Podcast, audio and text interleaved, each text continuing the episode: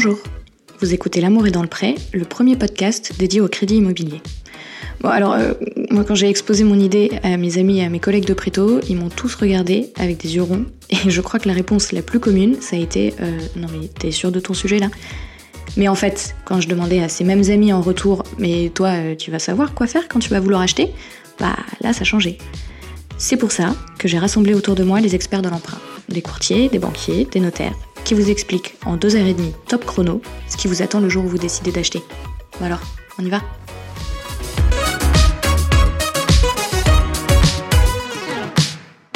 Donc pour ce quatrième épisode, on va parler des critères qui sont importants pour ma demande de prêt, que ce soit pour la banque, euh, pour vous. Euh, je suis accompagnée par euh, Flavio, qui est aussi manager comme Léo et Eloi chez Preto. Et ma première question, c'est de savoir quels sont les critères importants pour la banque. Est-ce qu'il y a un bon profil de l'emprunteur? Les critères importants pour un emprunt immobilier, ça va être les revenus. Premier point, ça va être les revenus. Ça va être aussi les charges existantes ou Mhm. non. Ça va être euh, l'apport aussi, euh, la gestion des comptes, la Ouais. gestion de l'épargne. Euh, ça va être ces critères-là, en fait, qui, croisés, vont nous donner le, le taux d'endettement euh, qui va faire euh, la finançabilité ou non. D'accord. Voilà. On parlait, euh, enfin quand on en parlait avec euh, Léo et Eloi, il y a Léo qui nous a dit à un moment que euh, la banque va forcément imaginer le pire scénario. Est-ce que c'est vrai? On considère que la banque est hyper pessimiste Pessimiste, je sais pas si c'est le mot, mais en tout cas très objectif par rapport à ces critères. Ouais. La banque, pour imager, c'est en interne, c'est un, un- un cadre avec plein de carrés et il faut cocher toutes les cases. Voilà. D'accord. Donc il faut que ça corresponde à ce qu'ils attendent. Euh, et après, euh, quand ils doivent imaginer un scénario, évidemment, ils prendront pas le, le plus optimiste.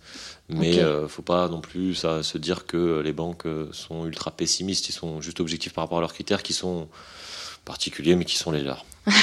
ok, mais toutes les banques n'ont pas les mêmes critères. Absolument pas. Toutes les banques travaillent de manière différente. C'est là l'intérêt de, choisir de passer par un courtier. Euh, parce que nous, en gros, on est formé pour connaître la méthode de fonctionnement, connaître les critères de chaque banque. Euh, et donc, pour un projet ou un autre, savoir vers quelle banque se tourner. Euh, les banques vraiment travaillent de manière très différente. Même un simple calcul d'endettement, elles sont pas toutes d'accord sur comment le faire. Donc c'est là l'intérêt vraiment de passer par un courtier et pas faire l'erreur d'aller voir une seule banque qui euh, potentiellement euh, n'est pas du tout euh, la banque qui peut répondre aux, bah, oui. critères. Bah oui, c'est ça, parce qu'en fait, si moi je vais aller voir ma banque, si ça se trouve, c'est pas du tout la banque qui sera adaptée pour mon profil et je risque de louper l'offre de prix exactement ça. de mes rêves, quoi. C'est un peu le loto, une chance sur euh, 30, 50 banques, je sais pas combien il y en a exactement. je connais mais pas les statistiques du loto, mais Voilà, c'est une chance sur 50 de tomber sur la bonne, donc vaut mieux faire appel à un, un courtier. ouais. Mais du coup, si chaque banque a des critères différents, en fait, en gros, il n'y a pas de bon ou de mauvais profil. Y a-t-il une bonne ou une mauvaise situation? Bah, bon, mauvais profil, euh, je sais pas si le terme est, exact, mais bon profil, dans tous les cas, quelqu'un qui a des gros revenus, un gros apport, euh, c'est sûr que c'est un bon profil. Après, il n'y a pas non plus besoin d'avoir de très gros revenus pour être un bon profil. hein. Quelqu'un qui, euh, qui a un salaire dans la moyenne française et qui euh, euh, a un petit peu d'épargne pour couvrir euh, ses frais euh, et qui achète un bien qui correspond à son taux d'endettement, en fait, pour la banque, c'est un, très bon- un très bon dossier, donc ça peut être aussi un très bon profil. C'est une question de d'appréciation, quoi. On parlait, euh, on avait un peu parlé de la situation euh, professionnelle aussi. euh, Il y a des, il a des conditions sine qua non ou pas euh, par rapport à la situation pro. Genre, est-ce que si j'ai pas de CDI, euh, c'est forcément mort pour moi?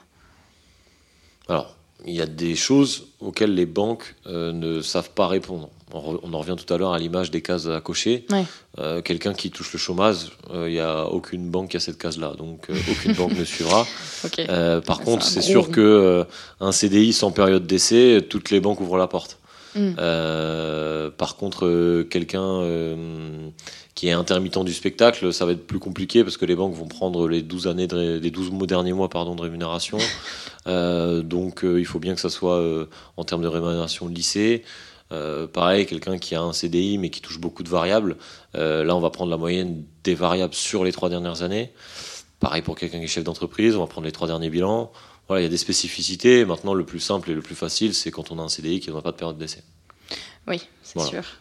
Et euh, est-ce que euh, ma situation familiale peut avoir un impact euh, sur l'offre de prêt que je vais avoir? Alors, sur l'offre de prêt, c'est pas sur l'offre de prêt que ça va avoir un impact, ça va être sur la, sur le, la faisabilité ou non d'un projet. Pourquoi? Parce qu'en fait, le, le, foyer, donc si vous êtes marié, vous avez un enfant, deux enfants, etc., ces paramètres-là vont rentrer en compte dans le calcul du reste à vivre. Mm. Le reste à vivre, qu'est-ce que c'est? C'est le montant de vos charges, donc avec votre projet compris, Ouais. dé- ah, on en déduit, déduit pardon, de votre revenu. Donc si Ouais. vous êtes deux, vous avez deux enfants, on va prendre les deux revenus, on va enlever les charges. Et ça, ça va être le reste à vivre. Et les banques, c'est ce qui me reste sur mon compte en fait une fois que j'ai toutes mes une fois que C'est j'ai ça. payé toutes mes et charges. les banques considèrent qu'il y a un reste à vivre minimum. En moyenne, si on devait faire une moyenne sur toutes les banques françaises, on est à 700 euros par adulte et 300 euros par enfant. Donc avec l'exemple que je citais, on est à 1400 euros pour les adultes et 300 plus 300, donc 600 pour les enfants. On est à euh, en gros 2000, 2000 euros oui. pour euh, de reste à vivre minimum. Donc quand bien même vous avez un bon taux d'endettement mais vous n'avez pas le reste à vivre, eh ben, ça fait que votre dossier n'est pas finançable parce que la banque considère que vous n'allez pas pouvoir subvenir à vos besoins premiers, donc vous nourrir, vous loger euh, avec l'argent qui restera. Donc c'est ça où ça peut jouer, effectivement. Oui. Et puis il y avait aussi, euh, on avait parlé, euh, on avait parlé vite fait aussi des pensions alimentaires euh, qui rentrent dans les charges forcément, etc. La banque va forcément, euh, en fait, elle va regarder plein de choses euh, quand elle va regarder mon profil. euh. Ah ben la banque elle va tout regarder, c'est pas plein de choses, c'est tout. Vraiment tout en détail, elle va essayer de tout savoir euh, parce que la banque elle prend un risque, elle prête de l'argent, Ouais. elle n'a pas envie euh, d'aller actionner la garantie qui, euh, en fait, en définition pure, c'est qu'elle doit saisir le bien, le revendre, etc. C'est beaucoup de démarches Ouais. administratives, donc elle n'a pas envie de s'engager là-dedans. Ouais. Donc elle va analyser tous les risques possibles et imaginables afin de, de, de, de savoir s'il y a quelque chose qui empêchera le- l'emprunt. donc effectivement, euh, euh, une pension alimentaire à verser, c'est une charge en plus, donc il faut le déduire du, du revenu.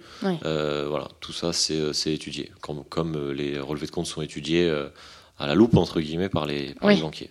Oui, elle va pas forcément euh, me taper sur les doigts parce que je mange, euh, je commande trop souvent chez Uber Eats, mais par contre si j'ai un découvert, euh, C'est ça. ça va être problématique. Si quoi. les Uber Eats font pas de découvertes, ça va. Si les Uber Eats font des découvertes, c'est moins bon. Commencer à cuisiner chez vous, ok. Est-ce que, euh, est-ce que du coup, ça veut dire que, par exemple, moi j'ai mon frère l'autre jour qui me parlait du super taux qu'il avait, qu'il avait reçu. on a à peu près la même situation. Est-ce que ça veut dire que moi je peux m'attendre au même taux? Non. Euh, donc si vous avez la même situation, exactement la même, euh, on pourrait dire oui, mais vaut mieux, Ouais, mais vaut mieux répondre. la même situation vaut mieux répondre voisin. non en parce fait. que c'est très rare d'avoir euh, copié-collé la même situation. Euh, le taux, ça dépend de pas mal de critères. Ça dépend de l'âge, ça dépend des revenus, ça dépend de l'apport, ça dépend de la durée, ça peut même dépendre de la localisation. Mm. Donc en fait, ça dépend vraiment de beaucoup de choses. On ne peut pas comparer un taux d'une personne à une autre. Un projet n'est jamais le même. Euh, donc il faut vraiment euh, regarder euh, pour soi ce qui est le meilleur sur le marché et non pas ce que l'autre a obtenu parce que l'autre euh, n'a pas le même profil euh, dans tous ces critères que j'ai cités euh, à la virgule près. Ouais, donc garder en tête en fait que le taux est hyper individuel et que. Enfin, qu'on a- qu'on n'a pas un taux qu'on peut exiger, quoi. C'est vraiment. Absolument pas, non. Alors là, on a parlé en long, en large, en travers de tous les critères de la banque, on a parlé de la garantie, on a parlé de l'assurance. Au final, on n'a pas du tout parlé de mes critères à moi. Il y a aussi euh, pour, euh, pour vous des critères, que, des critères importants à, à vérifier dans votre euh, demande de prêt. Tout ça, on les trouve sur l'offre de prêt que va donner la banque, mais qu'est-ce qu'elle contient en détail? Alors, l'offre de prêt, c'est très important, c'est le contrat qui va vous lier à la banque pendant toute la durée de votre prêt. Donc, ça peut être un contrat de 25 ans, de 30 ans. Donc, c'est très important de bien vérifier que tout est en ordre et tout est en règle. Première chose à, à vérifier, bah, déjà, c'est la durée. Est-ce qu'on est bien sur le nombre de mois qu'on a qu'on a qu'on a vu avec euh, avec le courtier? Euh, Le taux aussi. Euh, Oui. Il peut très bien y avoir une erreur et si on signe une offre de prêt avec un taux qui est pas celui qu'on attendait, bah, c'est terminé, on s'est engagé. C'est Oui. un, c'est un vrai contrat, faut le prendre comme ça. Euh, il faut regarder aussi euh, les différents frais. Euh, tous les frais sont, sont écrits dans l'offre de prêt, donc les frais de, de la banque, Oui. les frais de C'est quoi les frais de la banque? C'est les frais de dossier, Les frais de dossier, euh, euh, les intérêts par rapport au taux sont aussi indiqués euh, dans l'offre de prêt. Ouais. Les frais de courtage s'il y en a, si vous passez par prêt, vous en aurez pas. C'est toujours bon à prendre. Ouais. Euh, vérifiez aussi que les mensualités correspondent bien à ce que vous aviez en tête et ce que vous aviez vu avec le, le courtier ou le conseiller en banque. Ouais. Euh, parce que dans l'offre de prêt, vous avez le tableau d'amortissement qui retrace en fait toutes les mensualités jusqu'à la dernière de votre prêt. Donc si vous avez 25 ans, il y aura 300 mensualités détaillées. Oui, on aura 300 lignes. C'est ça. Sur le... Donc c'est un document qui est hyper long. Et, et puis le dernier point à bien vérifier, très important, c'est que tous vos besoins et vos envies que vous aviez euh, euh, signifiés au courtier et au conseiller apparaissent bien dedans. Donc quand je dis euh, besoin, envie, c'est tout ce qui est IRA, etc. D'accord, oui, parce qu'en fait, au final, dans mon offre de prêt, il n'y a pas uniquement ce que ça va me coûter, mais il y a plein de, il y a plein d'autres trucs autour de l'offre de prêt qui font en sorte que que tout se passe bien je sais pas, sur 25 ans, est-ce que par exemple, euh, si je veux changer euh, un peu ma mensualité, c'est possible ou pas euh? C'est ça. C'est tout. Quand je dis IRA, etc., c'est tout, c'est tout ça. C'est la modulation. C'est, tous les besoins et les envies que vous aviez signifiés au, au, courtier ou au banquier qui, ont été acceptés. Il faut qu'elles apparaissent bien dans l'offre de prêt. Ce qui n'apparaît pas dans l'offre de prêt, vous pouvez pas vous en sentir redevable auprès du, banquier, de la banque en général. Mais euh, comment je sais du coup Imaginons que j'ai deux offres de prêt, euh, j'ai deux offres de prêt entre les mains. Comment je fais pour les comparer? Ben, vous comparez euh, toutes les informations relatives au, taux, relatives à, à l'assurance, et après, tout en bas de votre, votre offre de prêt, il y a ce qu'on appelle le TAEG, qui reprend en fait euh, toutes ces informations-là. Donc le TAEG, c'est un petit peu opaque entre guillemets. Ça comprend les intérêts de la banque, ça comprend les frais de dossier, ça comprend les frais de courtage, ça comprend le coût de l'assurance, ça comprend les frais de tenue de compte aussi. Les frais de tenue de compte, ça comprend les frais de garantie, ça comprend le taux du prêt, le taux de l'assurance. Donc il y a vraiment, il y a vraiment euh, tous les coûts en fait qui sont agrégés là-dedans. Donc le TAEG, euh, voilà, c'est vraiment tout à la fin qu'il faut le regarder et non pas au début, parce qu'au début, on n'est pas sûr de passer par l'assurance de la banque, etc. Donc euh, le TAEG ne veut rien dire avant la fin, en fait, la toute fin. Oui, avant le moment où je vais signer. Euh, d'accord. Et donc, en fait, le TAEG, c'est ça qui va agréger tous les coûts. Et donc, le, si le TAEG est plus faible, ça veut dire que le prêt me coûte moins cher. C'est ça. Mais un TAEG faible, ça veut pas forcément, enfin, plus faible qu'un autre, ça veut pas forcément dire que l'offre est la meilleure. Non, parce que le TAEG, il peut très bien être plus faible parce que euh, vous passez par euh, une assurance euh, qui est plus chère et une, cette assurance-là, en fait, après, vous pouvez la changer. Donc, au final, le TAEG final pourrait être plus bas. Donc, il faut, faut, faire attention avec le TAEG. Le, le vrai point important, c'est le, le taux du prêt aujourd'hui qui, qui doit être la priorité quand on compare deux offres de, de prêt. D'accord. Bah, merci beaucoup. Merci à vous. Donc pour terminer euh, cet épisode sur les critères importants, moi je voulais un peu me pencher aussi euh, sur la question de la, hum, la banque en tant qu'établissement commercial. Je suis avec, euh, je suis avec Alban. et la question que je me posais en fait, c'était de savoir pourquoi la banque elle fait des crédits immobiliers avec, avec des taux aussi bas. Alors en fait, il faut savoir qu'une banque, une banque, elle a deux leviers pour faire de l'argent. Autrement dit, deux leviers pour faire du PNB, c'est-à-dire du produit net bancaire, ce qui est le chiffre d'affaires de la banque. Les crédits immobiliers, donc les intérêts qu'elle va gagner sur les crédits immobiliers.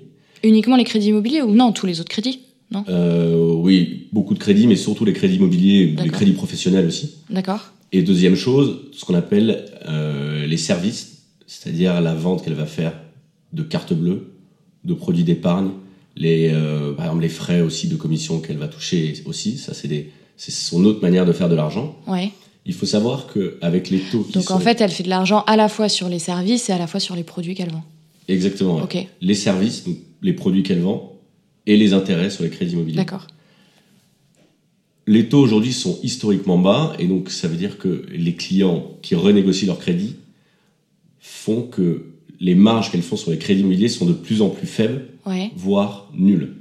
Ouais, bah ouais, on le voit avec des taux à 1%, euh, enfin, voire moins, on se demande un peu. Euh, comment elles arrivent à tirer leur épingle du jeu en fait. Et alors comment elles arrivent à tirer leur épingle du jeu, c'est que malgré le fait que les marges soient nulles, le produit immobilier, ça reste le meilleur produit pour fidéliser un client. Pourquoi?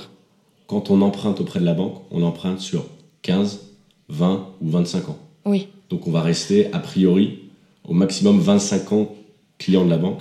Ouais, bon, on a vu aussi que c'était possible de rembourser son prêt euh, en anticipé, mais même si on fait ça, en fait, euh, les crédits, ça reste quand même euh, pas mal d'années dans la même banque, dans le même établissement. Quoi. Exactement, ouais. ça reste quand même le produit phare pour fidéliser un client. Ouais. Et c'est pas sur cette fidélisation qu'on va gagner de l'argent par le crédit immobilier, mais en lui vendant d'autres produits où les marges sont plus élevées, par exemple l'assurance vie ou le crédit conso. Mais donc du coup, si la banque à des objectifs commerciaux comme ça, ça veut dire que mon conseiller, en fait, il va essayer de me vendre des produits, euh, enfin, il va essayer de me vendre d'autres produits pour faire une marge. C'est ça, exactement. Le, le conseiller, c'est avant tout un commerçant. Il va vous vendre des produits. D'accord. Par contre, l'objectif du conseiller, et je dirais que c'est assez nouveau dans les banques en général, c'est d'avoir une satisfaction client qui soit plus élevée que précédemment. Oui. Il faut savoir que la volatilité des clients, elle est très importante. Oui. La plupart des clients, Euh, D'où le fait qu'ils cherchent à fidéliser à mort avec euh, le crédit IMO. exactement, c'est ça. Mm. Ça veut dire qu'un client qui va arriver euh, pour avoir un crédit conso et qui va repartir avec tous les produits sauf ceux dont il a besoin, il va, il va partir beaucoup quoi. plus rapidement et s'orienter vers des banques en ligne où il n'y a pas de telles pratiques. C'est pour ça que dans la plupart des banques, effectivement, elles ont des politiques commerciales qui ont été refondées, qui ont évolué. D'accord Par exemple, on a euh, à la BNP et au Crédit du Nord, euh, les conseillers sont rémunérés en fonction du taux de résiliation des clients au bout de 30 jours. D'accord. Ça veut dire un conseiller. Oui, donc en fait, s'il me vend un produit qui me correspond pas et que au bout de 30 jours euh, j'en ai marre, en fait, lui, il a pas sa commission. Donc il a Exactement, aucun ça. intérêt à me vendre des produits dont j'ai pas besoin. C'est ça, exactement. Le but, c'est que le client soit vraiment satisfait de son conseiller. Il y a même certains conseillers dont euh, la rémunération dépend, par exemple, du délai de réponse au téléphone ou du délai de réponse au mail. Ah oui. Ça, c'est des choses qui arrivent. Ça, voilà, c'est des systèmes de rémunération qui ont été refondés, qui sont très différents de ceux des dernières années pour voilà, bien fidéliser le client et surtout répondre au maximum à ses besoins. quoi. Ok. Mais vous, du coup, en tant que courtier, vous avez accès euh, aux conseillers comme ça ou? Nous, on a accès à des interlocuteurs qui sont plus, euh, plus haut placés, ce qu'on appelle des directeurs de prescription, qui vont, en fonction du profil du client qu'on va leur présenter, exiger de nous, entre guillemets, ce qu'on appelle des contreparties. Typiquement, ça va être un directeur de prescription va me, va me dire, écoute, Alban, sur ce profil-là, voilà les conditions qu'on peut lui faire au niveau du taux et au niveau de la durée, qui sont généralement des, les très bonnes conditions, si ce n'est les meilleures conditions du marché. Mhm. En revanche, est-ce que tu peux communiquer à ton client quelque part nos exigences Mhm. Ça veut dire la souscription à un contrat d'assurance vie pour tel montant ou le placement de tel montant d'épargne. C'est ce qui Mhm. s'appelle les contreparties. Et nous, notre rôle dans ces cas-là, c'est justement d'expliquer au client que il va avoir des très bonnes conditions, mais que, Que la son banque conseiller, en fait, pourrait pas lui obtenir. Exactement. Son conseiller, il va lui proposer, je dirais, euh, d'autres conditions qui ne seront pas forcément les mêmes, parce que le conseiller du client, c'est quelqu'un qui est moins expert en crédit immobilier que finalement Mm. l'interlocuteur auquel on a accès. Mhm. Le conseiller, il va, je dirais, proposer des conditions qui sont, alors c'est paradoxal, mais qui sont pas les meilleures pour son client. D'accord. Pourquoi? Parce que c'est un peu comme dans l'industrie euh, des téléphones mobiles. Les meilleures conditions, elles sont faites aux nouveaux clients. Elles sont jamais Ah faites oui. au client qui est là depuis longtemps. Oui. D'où l'intérêt de passer par un courtier. Quand vous passez par un courtier, quand un client passe par un courtier, quand le courtier contacte la banque, le client il rentre dans la case client à ne pas perdre.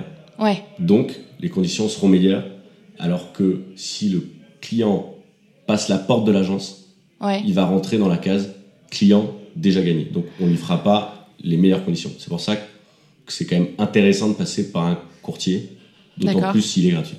Ok. Oui. Bah oui. C'est l'avantage qu'on a avec Preto. Ok. Bon, bah merci Alban. Bah, merci.